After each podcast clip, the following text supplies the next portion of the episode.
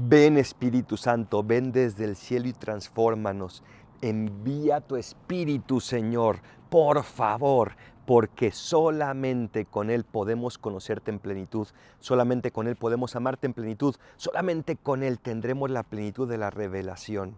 Hoy es Pentecostés y tenemos que repetir constantemente esta jaculatoria. Ven Espíritu Santo, ven, enciende nuestros corazones con el fuego de tu amor.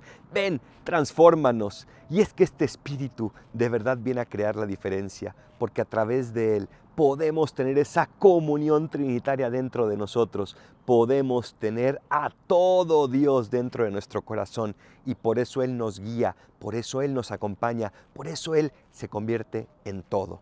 Cuida este Espíritu Santo, protégelo siempre, sé más consciente de su presencia en ti y sobre todo hazle caso cada vez que te pida algo, porque Él nunca se equivoca. Soy el Paradolfo, recen por mí, yo rezo por ustedes. Bendiciones.